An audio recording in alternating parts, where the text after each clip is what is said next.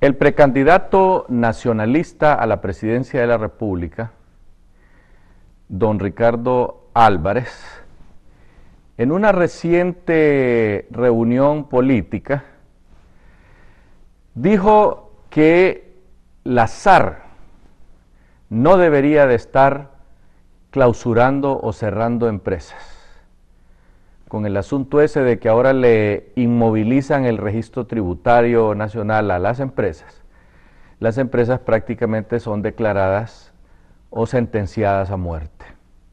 ¿Por qué?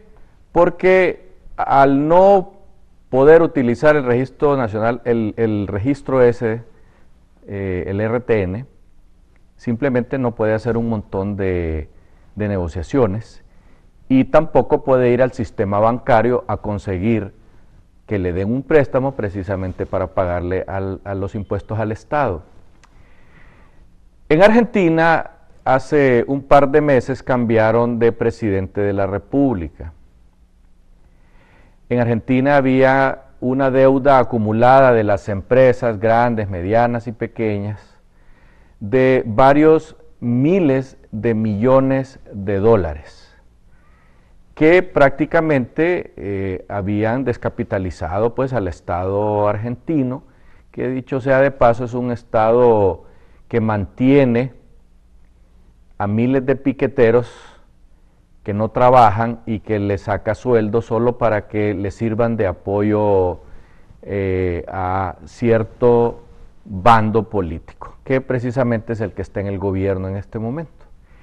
Pero en Argentina fueron más inteligentes en Argentina no cancelaron las empresas, ni las demandaron, ni procedieron a quitarles sus activos.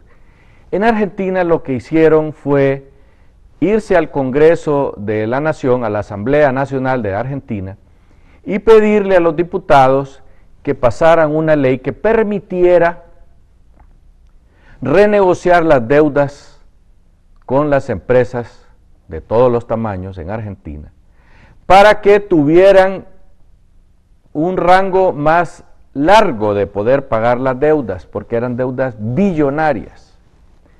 ¿Qué sucedió? Ha sucedido que han logrado hasta este momento renegociar algo así como 20 mil millones de dólares y han dado plazos hasta de 20 años para pagar, porque de lo que se trata es de que las empresas le paguen al Estado no cerrarlas, porque si usted las cierra, ¿cómo le van a pagar? Eso en primer lugar. Y en segundo lugar, cuando usted cierra una empresa, lo que hace es votar a los empleados y van para la calle. Tampoco se les puede pagar las prestaciones porque la empresa no está produciendo nada. De manera tal pues que son condenadas a muerte. Y lo que hacen los empresarios es volver a poner otra empresa en funcionamiento con otro nombre y e inician una nueva operación y ponen otro gerente para que no salga el deudor de la otra empresa, lo cual no es nada sabio. Lo conveniente en este país, y nosotros le damos la razón al precandidato nacionalista, es que no cierren las empresas, sino que se negocie un plazo razonablemente largo para que las compañías le puedan pagar el Estado. Porque como ya lo dijimos atrás, se requiere que se le pague al Estado, no acabar con las empresas. Abrir empresas es caro en este país, hay que buscar un abogado, hay que pagar impuestos en la Cámara de Comercio, hay que pagar a los bomberos, hay que pagar a la energía eléctrica, hay que sacar algunas veces hasta permisos ambientales, etcétera, etcétera, etcétera, y uno se pasa un año y más en eso.